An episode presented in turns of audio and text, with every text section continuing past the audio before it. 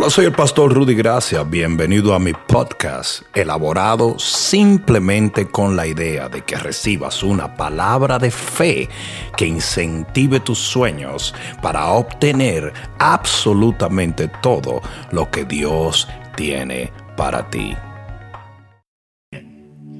Isaías capítulo 10, versículos 26 y 27. Isaías capítulo 10, versículos 26 y 27.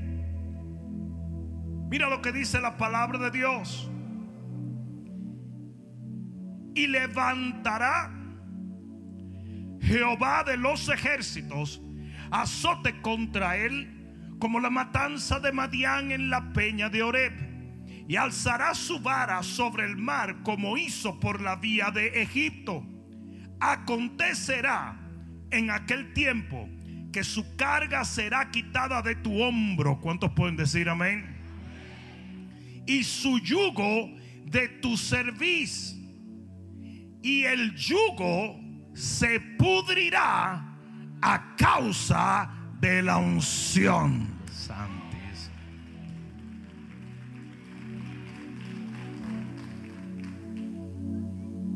El yugo se pudrirá a causa de la unción.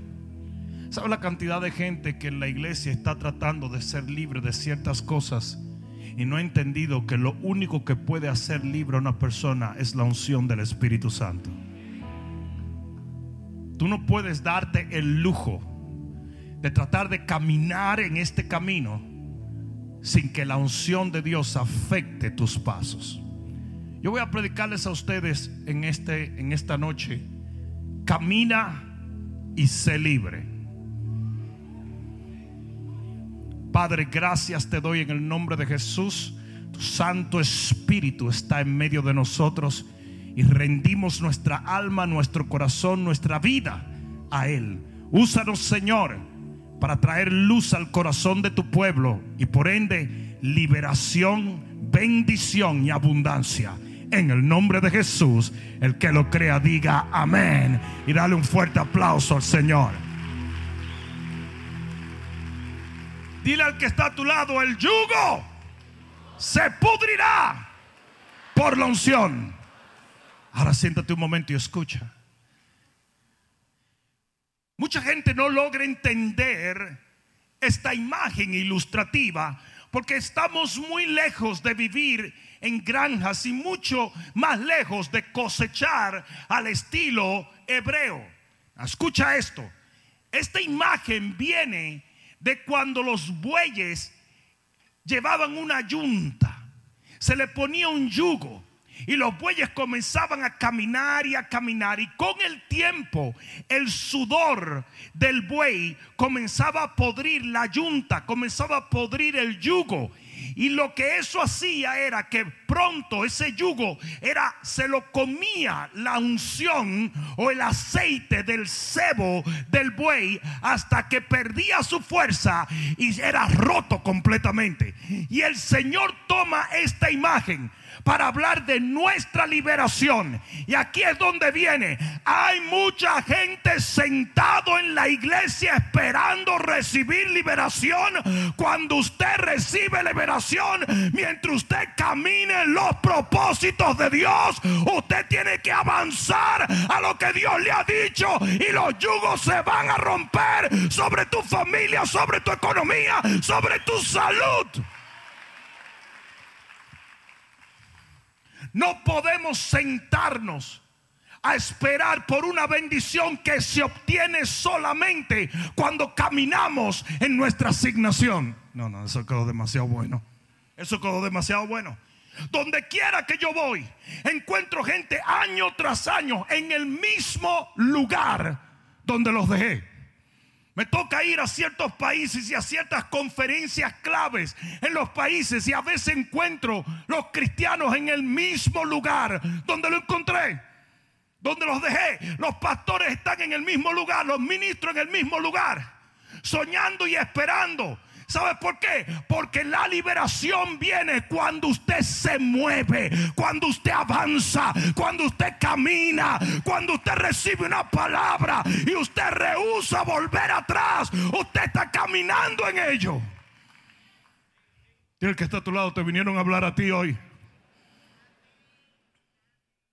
En Éxodo capítulo 14, Éxodo capítulo 14, versículo 13. Y Moisés dijo al pueblo, no temáis, estad firmes y ved la salvación que Jehová hará hoy con vosotros. Porque los egipcios que hoy habéis visto, nunca más, más para siempre lo veréis. Jehová peleará por vosotros y vosotros estaréis que tranquilos. Eso no era cierto. Y Jehová lo corrige. En el versículo 15 le dice, entonces Jehová le dijo a Moisés, ¿por qué clamas a mí? Di a los hijos de Israel que marchen. Su liberación llegará cuando ellos se muevan en la dirección de mi voluntad. Y hay mucha gente diciendo, tranquilo, tranquilito, esperen Dios. No, no, no, no, no. Usted se mueve, usted continúa creyendo, orando, ayunando, buscando de Dios. La Biblia dice, dale un que está a tu lado. La Biblia dice que todo el que pide y todo el que busca y todo el que llama. Y si usted no pide, recibe. Y si usted no busca, encuentra. Y si usted no llama, ah, entonces nosotros muchas veces cometemos el mismo error que Moisés cometió. Estén tranquilo, hermanito. Tranquilo, ten paciencia, ten paciencia, ten paciencia. No, muévete. ¿Hacia dónde, pastor? Hacia donde te dé la gana, pero muévete. Nosotros, ¿cuál es una de las cosas más comunes? Las personas entran en un problema, en una situación difícil y dejan de diezmar, y dejan de orar, y dejan de venir a la iglesia, y dejan de predicar en su grupo ¿Cuántos de los líderes que están aquí no saben? La gente dice, quiero tomar un, break de mi grupo. ¿Pero por qué? Ay, porque tengo tantos problemas. Pero ahí es donde tú tienes que servirle a Dios. Ahí es donde tú tienes que serle fiel. Porque el que es fiel en lo poco, Dios lo pone en lo mucho. La gente tiene que aprender a predicar en el valle. Si no, nunca va a predicar en la cúspide de la montaña. La cantidad de gente que solamente ora cuando todo está en paz eso no tiene sentido. O la cantidad de gente que solamente ayuna cuando todo está bien. No tiene sentido. O la cantidad de gente que tú te encuentras seis meses después, ya dejaron de ir a la iglesia y al grupo le dice, oye, ¿por qué no está yendo a la iglesia? Es que he tenido tantos problemas. Pero entonces, no ese es el momento de buscar a Dios. ¿O no fue el profeta y le dijo a la mujer en el peor problema económico que ella tenía, dame lo último que tú tienes? Porque ese es el momento de sembrar.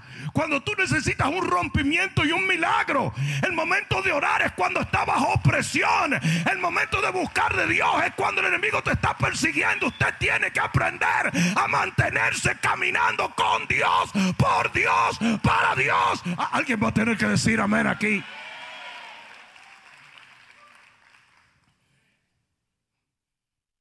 En Éxodo, en el versículo 19 del texto que acabamos de leer. Dice, y el ángel de Dios que iba delante del campamento de Israel, se apartó e iba en pos de ellos. E iba delante de ellos y se apartó y se puso a sus espaldas. E iba entre el campamento de los egipcios y el campamento de Israel. Y era nube y tinieblas para aquellos y alumbraba a Israel de noche. Y en toda aquella noche nunca se acercaron los unos a los otros. En otras palabras, cuando el pueblo continúa marchando, dice que la gloria de Jehová se puso detrás de ellos para protegerlo de los egipcios. Now, ¿cuántos de ustedes saben que delante de nosotros hay un pilar de nube y hay un pilar de fuego? Y mira lo que dice la Biblia en Éxodo 13, 21. Y Jehová iba delante de ellos de día en una columna de nube para guiarlos por el camino y de noche en una columna de fuego para alumbrarles, a fin de que, a fin de que, ¿Por qué Dios estaba presente con el pueblo de Israel como nube de día y como pilar de fuego de noche? ¿Cuál era la finalidad de que Dios estuviese con ellos? Léanlo allí. Que ellos caminaran de día y de noche. De día y de noche. Ellos no podían darse el lujo de detenerse. Usted no puede encontrar bendición si usted se detiene. Usted tiene que seguir avanzando. Usted tiene que seguir caminando. Usted tiene que seguir creyendo. Usted tiene que seguir orando. Usted tiene que seguir haciendo. ¿Alguien está entendiendo esto? La liberación del pueblo de Dios estaba conectada con el hecho de que ellos nunca se detuvieran. La gloria de Jehová estaba presente siempre y cuando ellos siguieran caminando. Y la razón por la cual tú ves que muchos cristianos que comenzaron bien hoy están muriendo poco a poco es porque se han detenido y han parado su caminar con Dios. Ah, no, no, yo. En Segunda de Reyes capítulo 7 versículo 3. ¿Alguien está aprendiendo algo? Segunda de Reyes capítulo 7 y versículo 3. Mira lo que dice la palabra de Dios. Está hablando de, un, de unos leprosos. En el 7.3 de Segunda de Reyes dice algo que nosotros quizás no entendemos muchas veces, pero dice, había a la entrada de la, de la puerta cuatro hombres leprosos, los cuales dijeron el uno al otro, ¿para qué nos estamos aquí hasta qué? Hasta que muramos. Ellos entendían un principio que muchos en la iglesia no entienden. Y es que en la inactividad hay muerte. Lo voy a decir otra vez. En la inactividad hay muerte. Y ellos dijeron, ¿para qué vamos a estar aquí? Hasta que muramos. Nos vamos a morir. Si usted está estancado, si usted dejó de moverse, si usted dejó de orar, si usted dejó de servirle a Dios, usted está literalmente muriendo. ¿Sí o no? Cuando, cuando, el hombre, cuando el hombre de la parábola del samaritano dice que lo dejaron medio muerto, estaba tirado. Cuando tú vas en un carro, es muy fácil saber si un perrito que se te atraviesa está vivo o muerto. Porque si no se está moviendo, está. Y si se está moviendo, está. Y si se está medio moviendo, está. Claro. No me vengas tú con el cuento de que usted está bien. Si usted no está haciendo nada de lo que usted hacía para Dios. Si usted dejó de orar y usted dejó de predicar y usted dejó de enseñar la palabra y usted dejó de venir a la iglesia y usted dejó de hacer todo aquello que usted comenzó a hacer cuando conoció a Cristo.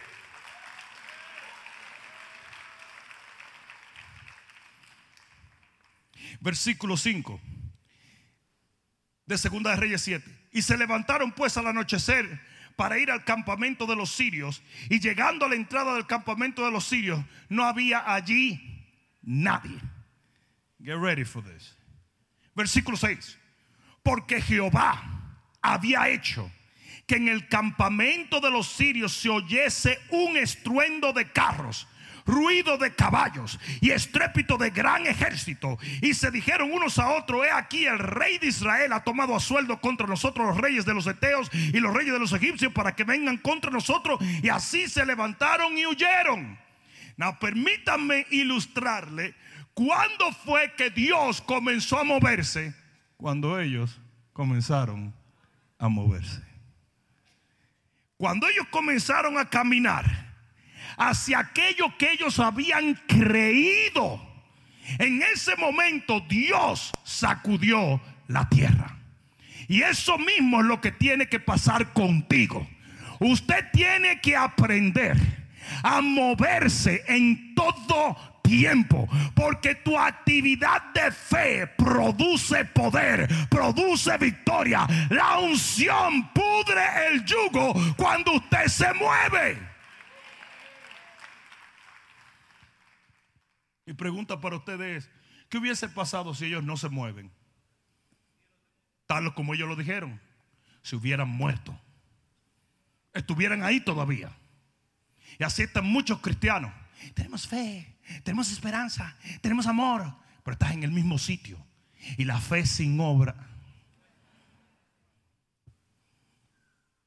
Lucas capítulo 17, versículo 11. Estos son otros leprosos. Lucas capítulo 17, versículo 11. Mira lo que dice la palabra. Dice, yendo Jesús a Jerusalén, pasaba entre Samaria y Galilea. Y al entrar a una aldea le salieron al encuentro diez hombres leprosos, los cuales se pararon de lejos y alzaron la voz diciendo, Jesús, Maestro, ten misericordia de nosotros. Cuando él los vio, les dijo, id, ¿qué le dijo el Señor? ¿Qué le dijo? Id, mostrado a los sacerdotes y aconteció, prepárate, que mientras iban, mientras iban, mientras iban caminando, mientras iban dando pasos. A los primeros pasos todavía la lepra estaba, pero mientras más caminaban en lo que Dios le había dicho, la lepra iba perdiendo poder. Y yo te he venido a decir, camina y serás libre, camina y serás libre, camina y serás libre. Fue cuando ellos comenzaron a caminar que la liberación comenzó a tomar lugar. Usted no puede detener su devoción. Usted no puede en medio del problema, en medio de la situación, detener lo que usted hace por Dios, para Dios y en Dios. Porque es en tu caminar que está el poder. ¿Qué hubiese pasado si esos leprosos dicen, ah, no, no, no, no, no, que si uno está todo desbaratado, que hay que caminar para allá? Nunca hubiesen recibido su milagro. Hay mucha gente que está sentado y se está muriendo. Voy a decir otra vez. Hay mucha gente que está sentado y se está muriendo. No, déjenme decirle una cosa y quiero que me escuchen. Dile que está a tu lado, escucha. Ellos oraron a Jesús y no fueron limpiados. Ellos se acercaron a Jesús y no fueron limpiados. Ellos creyeron que Jesús tenía el poder para limpiarlos, pero no fueron limpiados. Ellos oyeron la voz de Dios y no fueron limpiados. ¿Cuándo fueron limpiados? Cuando caminaron. Y así usted puede orar, usted puede creer, usted puede esperar, usted puede ser más bueno que el pan de tapita. Pero usted no va a recibir liberación, bendición, abundancia hasta que usted no se mueva.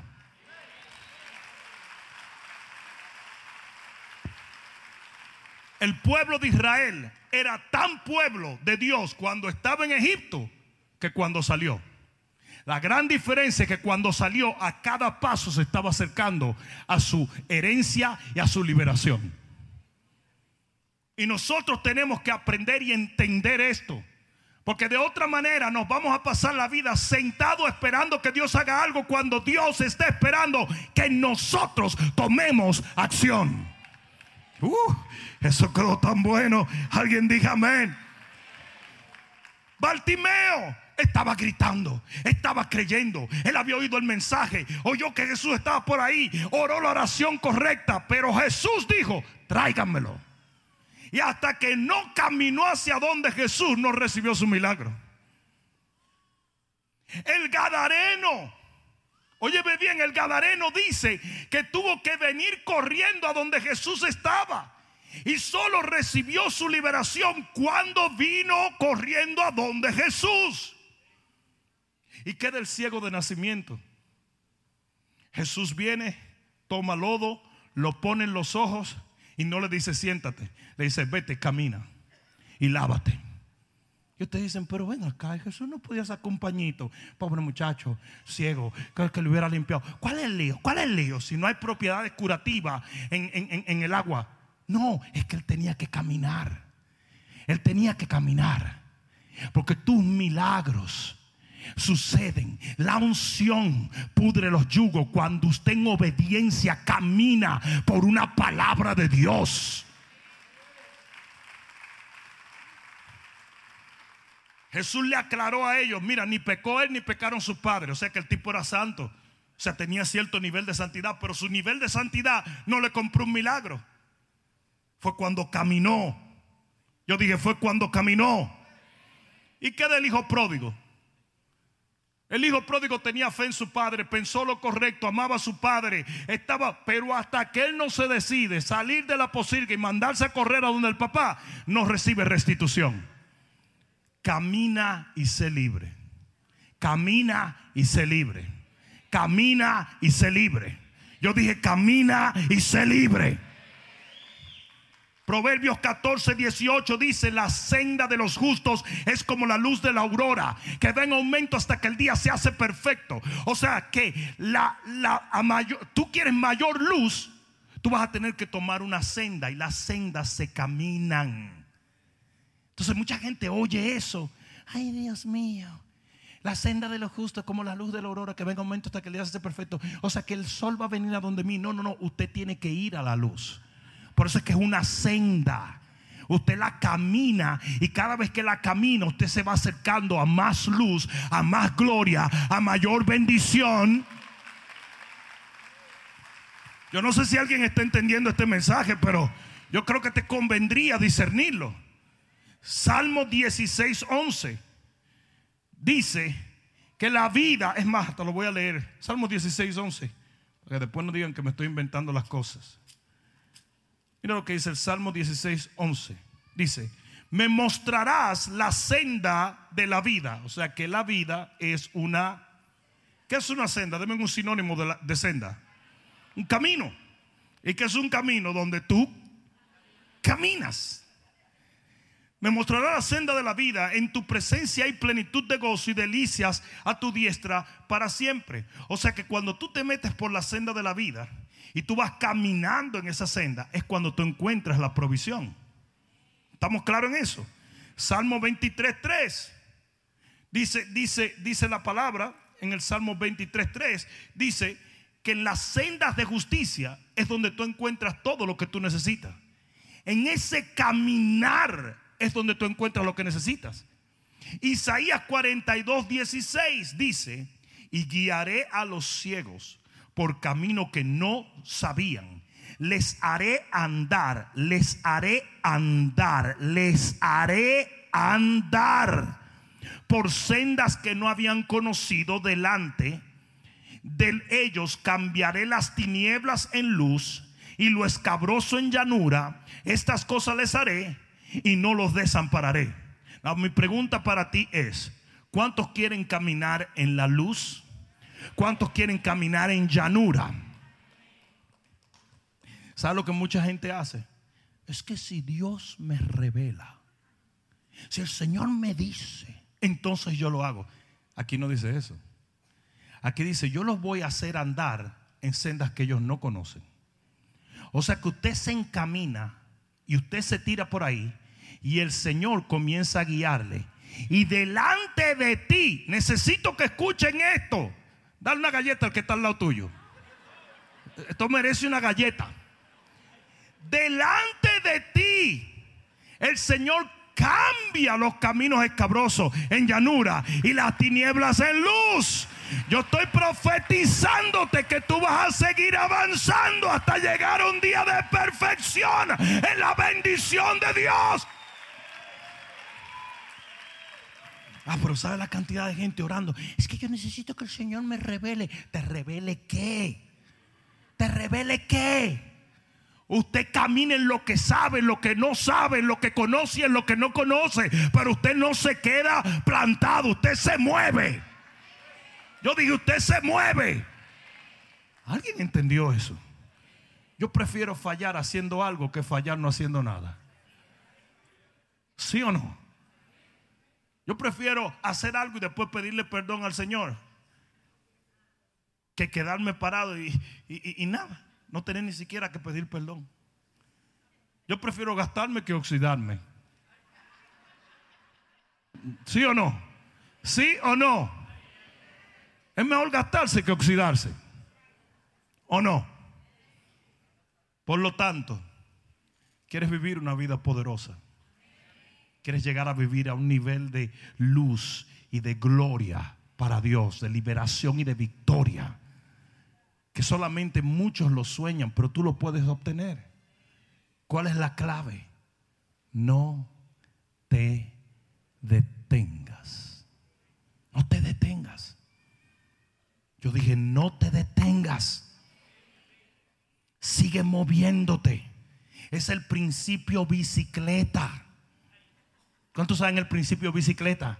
Mientras usted le esté dando esos pedales, usted va avanzando. Pero si usted se para, usted tiene que poner los pies en la tierra. En el reino es lo mismo. Si usted no le está dando a esa bicicleta movimiento, usted va a pararse y usted va a tener que bajarse y poner los pies en el piso. El balance viene en la vida cristiana cuando usted está pedaleando. ¿Sí o no? ¿Sí o no? Libro de Filipenses capítulo 4 versículo 9. Porque todavía hay dos o tres que están diciendo, ya, no estoy entendiendo muy bien. libro de Filipenses capítulo 4 y versículo 9.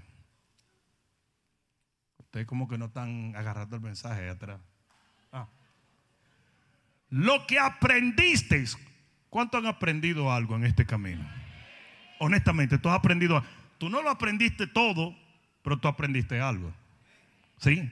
Entonces el Señor no te está diciendo que haga lo que no aprendiste, sino lo que sí aprendiste. ¿Mm? Lo que aprendisteis y recibisteis. ¿Cuánto han recibido algo? ¿Cuánto has recibido algo? Ah, tú no lo has recibido todo, pero tú recibiste algo. ¿Cuántos tienen el Espíritu Santo aquí? Entonces usted recibió el Espíritu Santo. ¿Sí o no?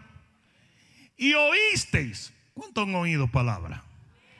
Y visteis. ¿Cuántos han visto algo? En mí, esto. ¿Esto qué? ¿Esto qué? Esto haced ¿Saben cuál es el problema de la iglesia? Que aprenden, oyen, ven y no hacen nada. Domingo tras domingo el pastor tiene que, tiene que sembrar, tiene que sembrar. Tienen que orar, tenemos oración a las 5 de la mañana, tenemos escuela de liderazgo, tenemos entrenamiento. El Señor va a bendecir tu casa cuando tú uses tu casa para predicar el Evangelio.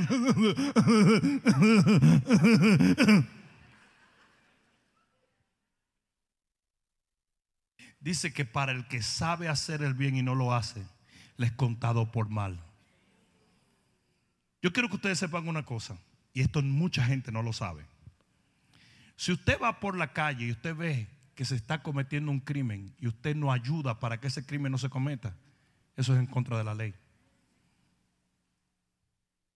Usted por lo menos tiene que hacer una llamada telefónica para que alguien venga a ayudar a esa persona. Porque existen dos tipos de pecado. Está el pecado de comisión y el pecado de omisión. El pecado de comisión es el pecado que usted hace. Y el pecado de omisión es cuando usted deja de hacer algo que podía ayudar a alguien. No sé si alguien me está entendiendo.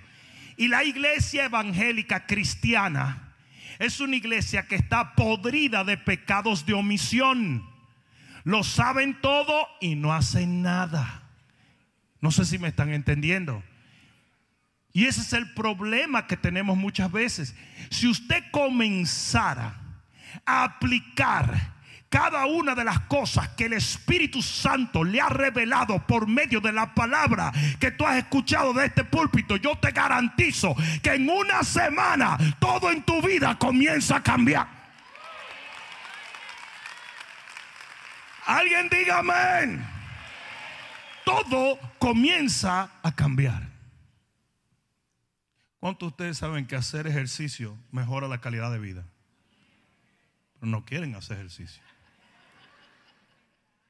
¿Cuántos de ustedes saben que comer saludable mejora la calidad de vida? Ah, no. A puro chancho, ¿verdad?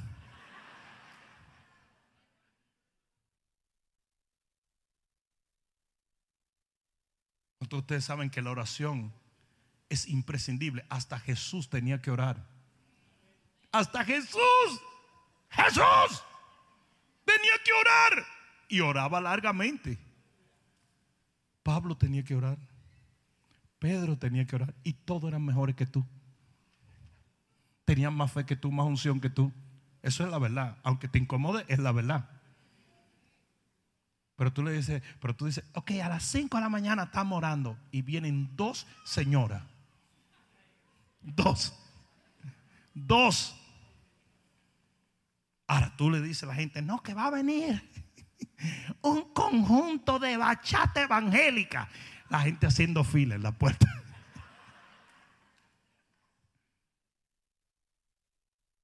Si nosotros lográsemos aplicar todo lo que aprendemos, todo lo que oímos, todo lo que vemos a nuestra vida, nuestra vida estaría en otro nivel.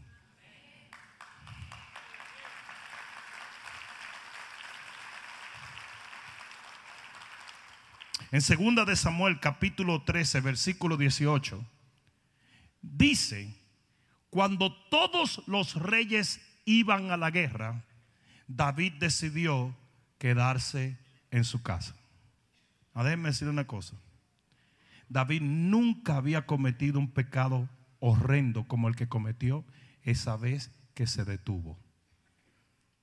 Cuando usted está ocupado en las cosas de Dios, no le da tiempo a la vagamondería. Cuando venían Tobías, Zambalat, dice, ¿quiénes son estos? venían a buscar a Nehemías y le decían, ven un momento que tenemos que hacer, decía, yo estoy muy ocupado haciendo la obra de Dios para ir a prestarle atención. Y dice la Biblia que le querían dar guiso. Y ustedes saben por qué el enemigo le da guiso a mucha gente en la iglesia, espiritualmente hablando. Porque usted no está ocupado. Usted tiene demasiado tiempo para pecar. Dile al que está a tu lado si es de ti que están hablando. Díselo, no importa. ¿Qué hizo David cuando se queda? Él nunca había hecho eso, nunca lo había hecho, pero se detuvo. Él caminaba y caminaba y caminaba y caminaba. En todas las épocas de guerra, él iba a la guerra y ese día se le ocurrió, ¿sabes qué? Que están dando la, la casa de papel en Netflix. Y yo me voy a quedar, yo voy después toma. Todo lo que David perdió, lo perdió por detenerse en ese momento.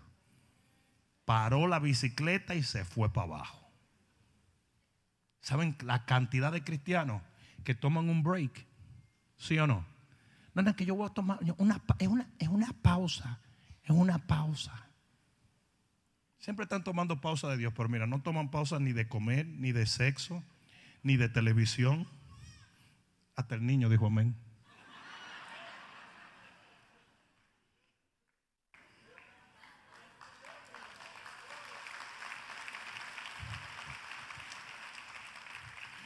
¿Cuántos de ustedes recuerdan el rey de Israel que golpeaba el suelo? Y mientras se mantuvo golpeando el suelo, estaba produciendo victorias. Y cuando se detuvo, se detuvo la victoria. Y eso es una lección para ti. Mientras usted se mantiene golpeando, mientras usted se mantiene en movimiento, mientras usted se mantiene orando, sembrando, buscando de Dios, las victorias van a ser para ti, para tus hijos, para tu familia. No importa lo que pase en tu día, manténgase sirviéndole a Dios. ¿Cómo es eso de que no, no, yo no, yo no voy a la iglesia ya los miércoles? ¿Y qué es eso? ¿Y qué es eso? Porque tú fuiste a trabajar esta mañana. ¿Y cómo es que esta mañana tú no estabas cansado para eso? Y tú sigues yendo al mall, y tú sigues yendo a Walmart, y tú sigues yendo a Costco. ¿Cómo que tú no vas a ir el miércoles a la iglesia? Hello. Sigues cocinando, sigues comiendo, sigues hartándote. ¿Sí o no? Y los hijos, no, es que los niños, que yo no puedo ir los miércoles porque los niños van a la escuela el otro día. Ese tipo está jugando Fortnite en su cuarto a las 3 de la mañana, metiéndosele demonios por los ojos.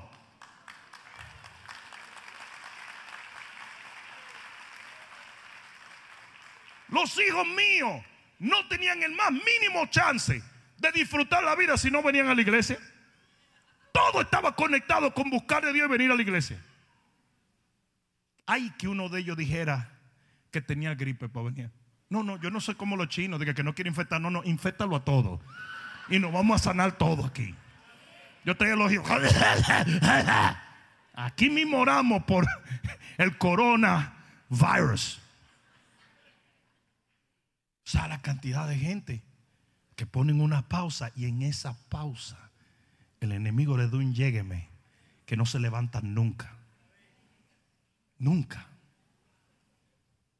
Los otros días hubo un líder que me dijo, pastor, yo voy a tomar un break. Ya vamos para un año y medio y no lo he visto. Ese es el break más largo del mundo. Me dijo una señora, pastor, usted sabe que mi esposo salió de que comprar unos cigarrillos y no ha vuelto, no he sabido más nunca de él. Digo, ya hermana, va a morar, pero ya usted lo reportó a la policía. Es que eso fue hace 18 años. y yo, 10 años, ¿cómo ha fumado ese tipo?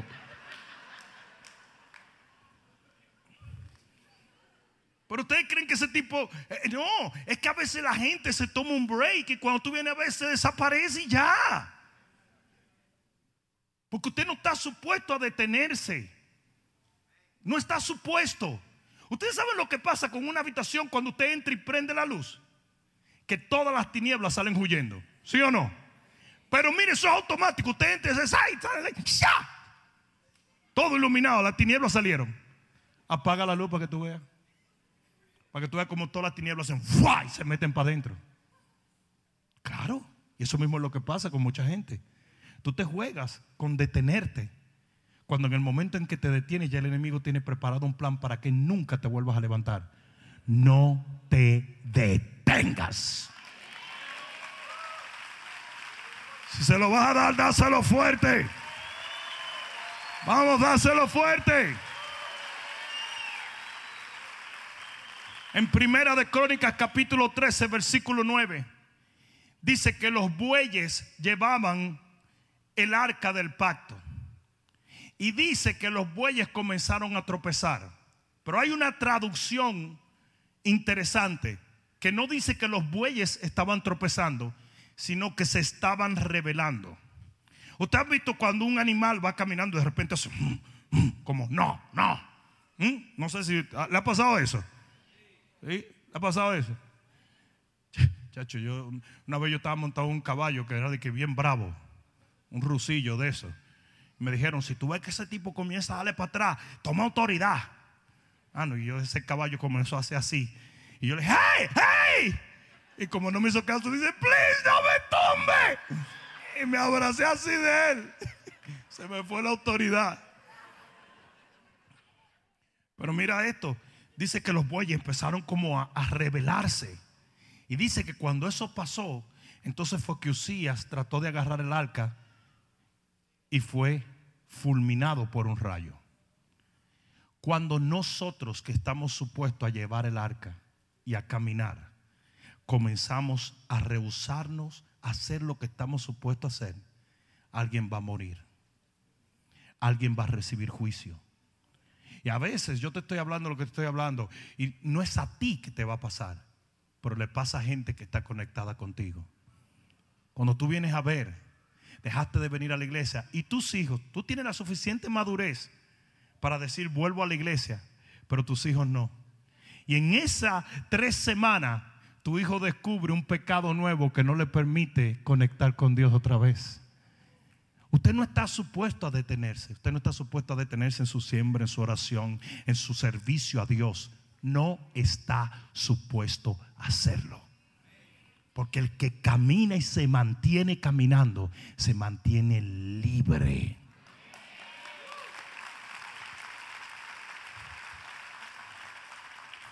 ¿Sí o no? Voy a terminar con esto. En Josué capítulo 3, versículo 13, dice que los sacerdotes llevaban el arca del pacto. Pero aunque eran sacerdotes, aunque estaban vestidos como sacerdotes, aunque eran hombres santos, aunque eran hombres de oración, aunque llevaban la unción y el arca del pacto, las aguas no se iban a abrir hasta cuándo? Hasta que metieran el pie. O sea, que por más unción que usted tenga y por más santidad que usted practique Y por más palabras que usted tenga, si usted no camina hacia las aguas, las aguas no se abren. Usted está literalmente atrapado. Yo fui a predicar a Las Vegas, Nevada, no a los casinos. ¿eh? El pastor Mario tiene la iglesia más eh, hispana más grande de Las Vegas. Y fui a predicar ahí hace tres. Y luego que terminamos de predicar, nos fuimos al desierto a montar cuatrimotos.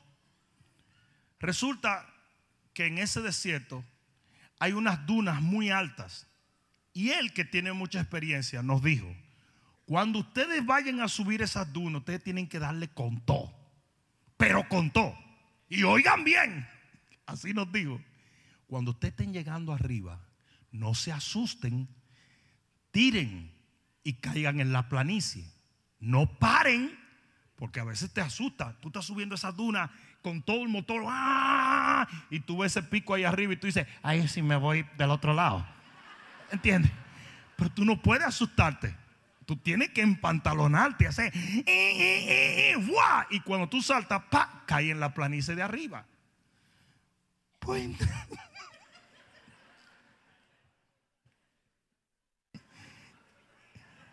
Neftali Ortiz decide que él lo va a hacer. Lo hago yo, lo hizo Ruth. Y de repente viene Neftali Ortiz. Y cuando ese tipo vio esa planicie ahí arriba, Ahí el diablo lo tentó y le dijo, te vas a ir del otro lado. Y el tipo metió los frenos. Y nosotros nada más vimos cuando ese tipo comenzó. Señores, duró como dos días cayendo. Yo decía, no va a quedar un poquito de piel puertorriqueña en ese cuerpo, no va a quedar. Ese tipo duró bajando de ahí arriba, que yo también bebí un café antes de que él llegara. Ya cuando él llegó abajo, ya había llegado la ambulancia. Se desbarató. Porque cuando usted está avanzando, usted no está supuesto a detenerse. Usted tiene que tirarle con todo. ¿Alguien está entendiendo? ¿Alguien está entendiendo? Usted tiene que darle para adelante. La Biblia dice que el justo anda por fe y no por vista. Usted no puede dejar que nada de lo que sus ojos ven lo detengan. Usted sigue en fe, caminando, creyendo, avanzando. Y el Señor les va a dar la victoria en su economía, en su vida, en su familia, en su matrimonio, en su ministerio. Alguien va a tener que dar un grito de gloria aquí. Aleluya.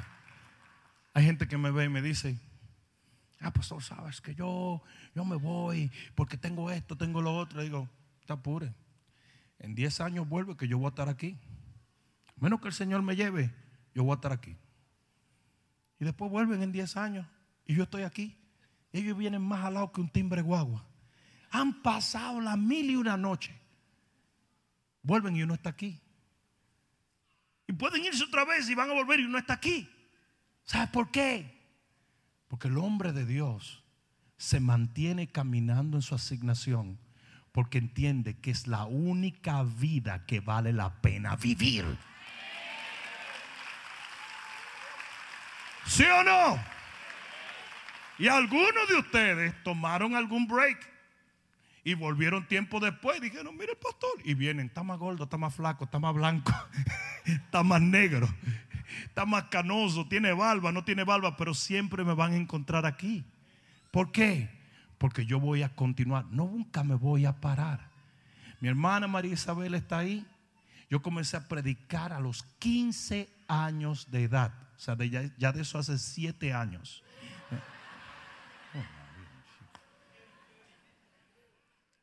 Pero yo empecé a predicar a los 15 años y ella nunca, tampoco ella lo ha hecho, pero ella nunca me ha visto hacer otra cosa que no sea esto. Constancia. Yo dije, constancia es lo que trae la bendición. Amén. Ponte de pie, por favor. Gracias, Señor. Gracias, Señor. Camina y sé libre. Mantente caminando. Mantente obrando. Mantente activo. ¿Qué fue lo que Dios te reveló? Oh, quizás no tiene toda la revelación del mundo, pero en lo que Él te reveló, mantente haciendo eso. No tomes el lujo, no te tomes el lujo de tomarte pequeños breaks. Usted sigue sembrando, usted sigue caminando con Dios, usted sigue orando, usted sigue ayunando, usted sigue viviendo congruentemente a lo que Dios le reveló. Porque si tú quieres que la unción pudra el yugo, tú vas a tener que mantenerte caminando en la dirección que Dios te ha puesto. Hay un tipo de liberación que se ministra y pa, tú la recibes en tu éxodo, tú recibes liberación en un momento dado, pero hay un tipo de liberación que está reservada para aquellos que se mantienen caminando. Hay un nivel de unción. Oigan bien, hay un nivel de unción que se libera cuando usted es fiel en caminar en aquello que Dios le ordenó que camine. Los otros días yo estaba en una nación y el apóstol vino y me dijo, literalmente tú estás a otro nivel. Así me dijo. Y son cosas que uno no entiende porque uno no se mira a sí mismo. Pero él me dijo, tú, tú te has levantado a otro nivel. Para serles honesto, fue en Venezuela. Y los milagros fueron tan poderosos y la gloria fue tan tangible.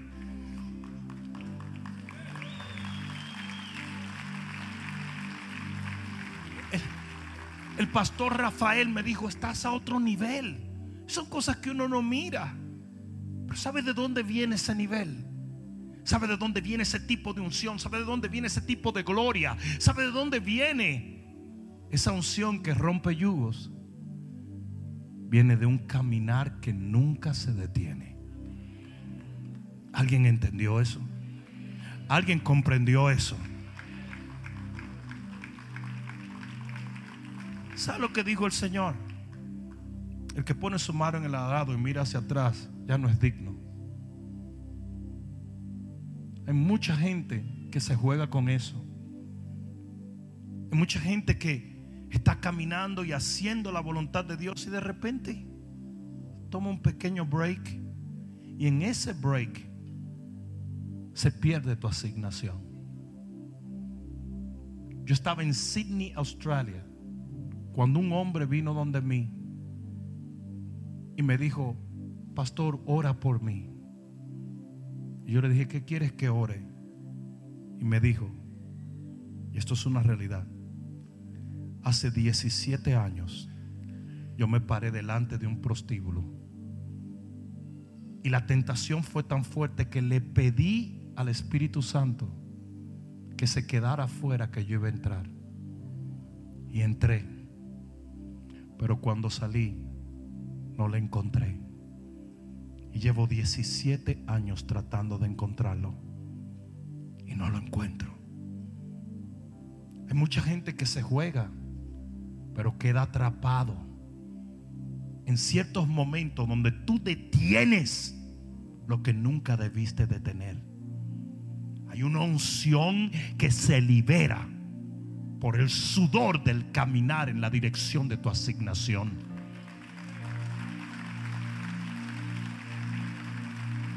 Y como el enemigo sabe eso, el enemigo va a buscar cualquier medio, sea enemistad, sea incomodidad, sea problemas, sea lo que sea, para que tú abortes la semilla que Dios ha puesto en ti. Y de repente ya no tienes la fuerza que tenía, ya no oras igual, ya no predicas igual, ya no tienes el mismo entusiasmo y no te estás dando cuenta que es un truco del mismo infierno. El enemigo te ha dado 27 excusas del por qué ya no siembras, oras, predicas o sirves de la manera que servías antes. Señor Jesús le dijo, una cosa tengo contra ti, y es que dejaste tu primer amor. Esa intensidad no la puedes dejar.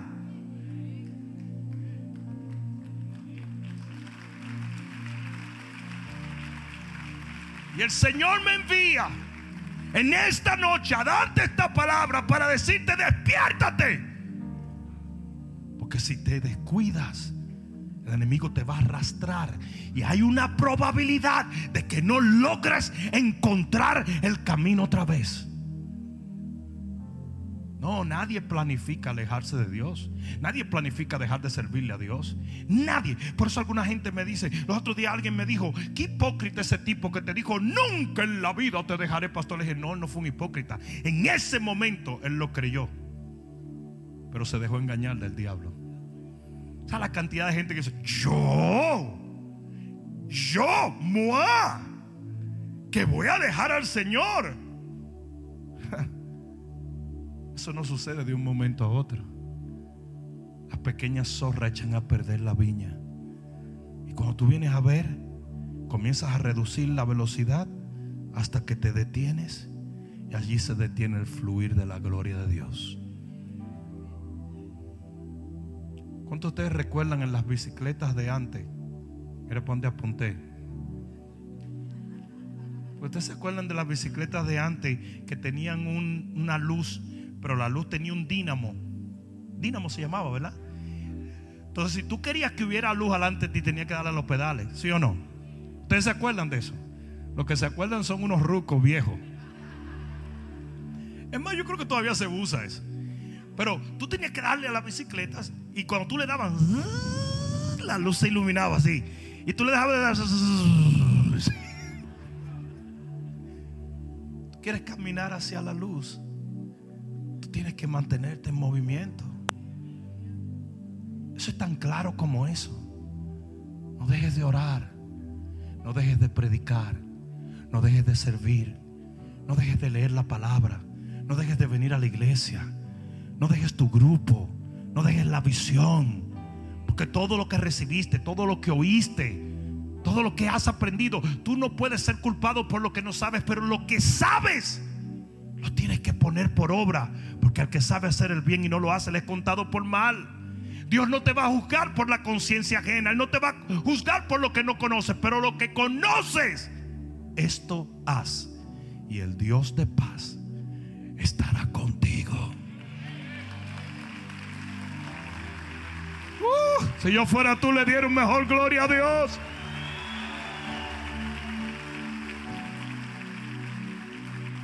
A usted le fue revelado que deje el chisme. Deje el chisme. A usted le fue revelado que tiene que predique. Le fue revelado que hay que sembrar en el reino. Siembre. Le fue revelado que tiene que pedir perdón. Pida perdón. Le fue revelado que tiene que arrepentir. Arrepiéntase. Un hombre que le dijo a Pablo, Pablo, por poco me persuades a ser cristiano. Ese hombre está en el infierno hoy en día. Porque por poco no funciona. Usted tiene que hacer. Usted tiene que moverse en dirección de lo que ha entendido y de lo que ha recibido. Amén.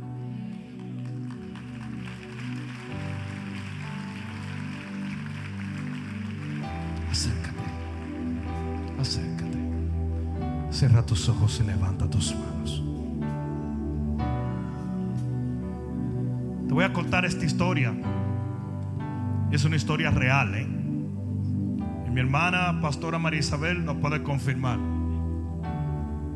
Mi abuelo, Saturnino Trabú, fue al médico un día y el médico le dijo, tengo una muy mala noticia para usted.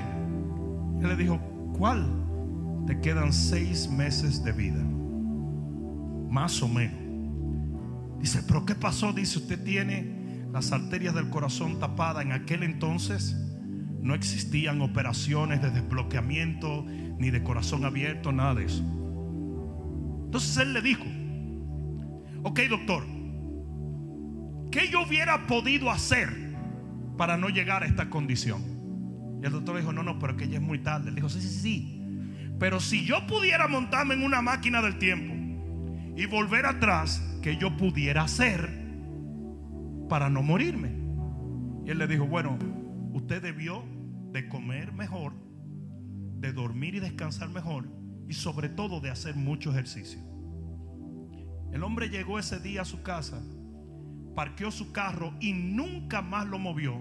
Se compró una bicicleta y todos los días se iba tres horas antes a su trabajo en bicicleta y volvía en bicicleta. Él no duró seis meses, duró 32 años más.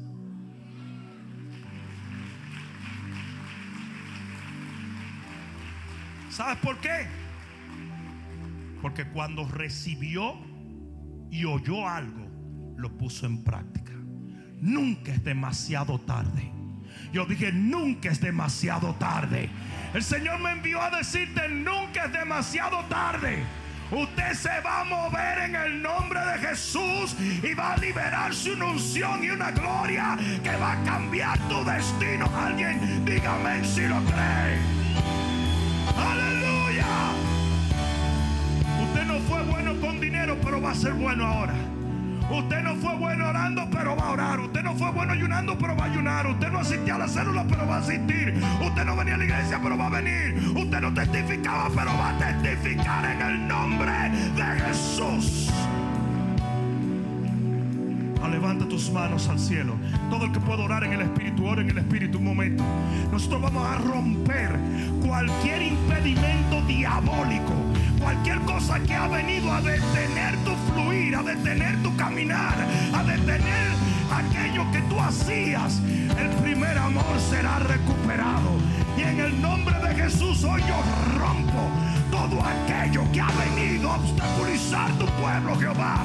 En el nombre de Jesús escrito está, todo lo que yo atare en esta tierra será atado en los cielos. Y yo ato todo espíritu desato a este pueblo para que camine contigo, Dios. Todo el mundo orando en el Espíritu. Todo el mundo orando en el Espíritu. Tu familia queda desatada. Tus finanzas quedan desatadas. Tu matrimonio queda desatado. Y te lo digo en la autoridad del nombre de Jesús. Quiero ver gente orando. Praishoya. Nema praishkoyara. Arabashetele kamashaya. Ira pashoya.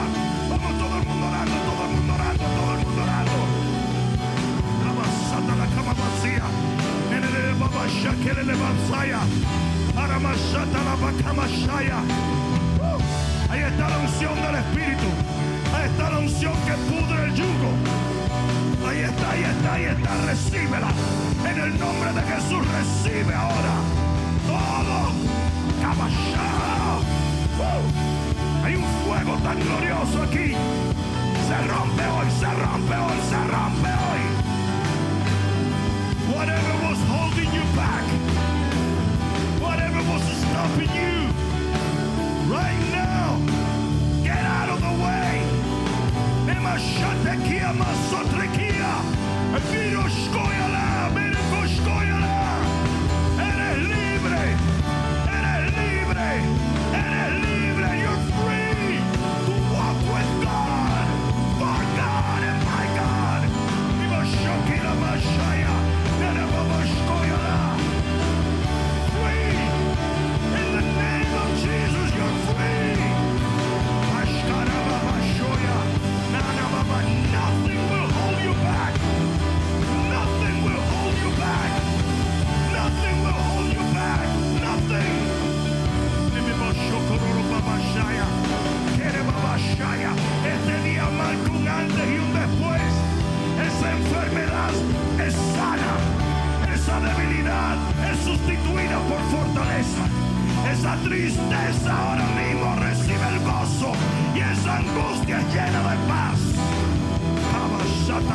masaya, nerebo shokoro paprashki anamapraya, nerema. Uh, Hay una unción tan fuerte aquí. Hay una unción tan fuerte de la cabeza a los pies, Padre. Llénalas, llénalas, llénalas, llénalas. Lleno, lleno, lleno, lleno, lleno, lleno, lleno, lleno, lleno, lleno, lleno, lleno, lleno, lleno. Si hay alguno que está sintiendo que está recibiendo un milagro de sanidad, no es una emoción, lo está recibiendo. Esa unción pudre el yugo. Yo dije, la unción pudre el yugo. La unción pudre el yugo. Nishkoina, Firishkoina, Nishkala Babreshoya, Nereba Sotoroshki Ama, Nebrabashkonima Prodos contra Basite de Barakayane. En el nombre de Jesús, en el nombre de Jesús, en el nombre de Jesús, en el nombre de Jesús. Oye bien lo que vamos a hacer un momento.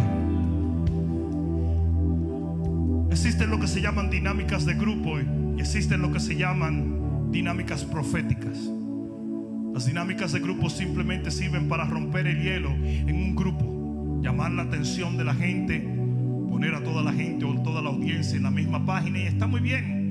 Esto no produce ningún efecto sino en el momento en que se hace. Pero existen lo que se llaman dinámicas proféticas, que son ciertas cosas que hacemos en lo natural, pero tiene una repercusión espiritual muy gloriosa. Por ejemplo, fue lo que le dijo el profeta Eliseo al rey de Israel cuando dijo golpea el suelo. Y mientras él golpeaba el suelo en su presente, los enemigos estaban siendo derrotados en el futuro. ¿Alguien escuchó eso? Pues ahora nosotros vamos a hacer una dinámica profética. Y nosotros vamos a creer de todo corazón que vamos a dar el primer paso de millones de pasos que daremos para con Dios. Si usted ha estado estancado, si usted ha perdido su velocidad al caminar, si usted ha quedado rezagado, hoy usted comienza un nuevo caminar en el nombre de Jesús. Y mientras usted camine por Dios, en Dios, en la dirección que le ha asignado, siempre va a haber un fluir que va a quebrar el yugo. Recuerden, cualquier granjero podía quitarle el yugo a los bueyes. ¿Me escucharon? Pero habían otros que esperaban a que el mismo yugo cayera por la unción. Y eso es lo que va a pasar contigo. ¿Estamos listos en este momento? A la cuenta de tres nosotros vamos a dar un paso adelante. Y vamos a querer de todo corazón que comenzamos un nuevo caminar en el Señor. Un caminar que no se detiene. ¿Estamos listos? Uno, dos, y cuando des el tercer paso vas a dar un grito de victoria. Y tres.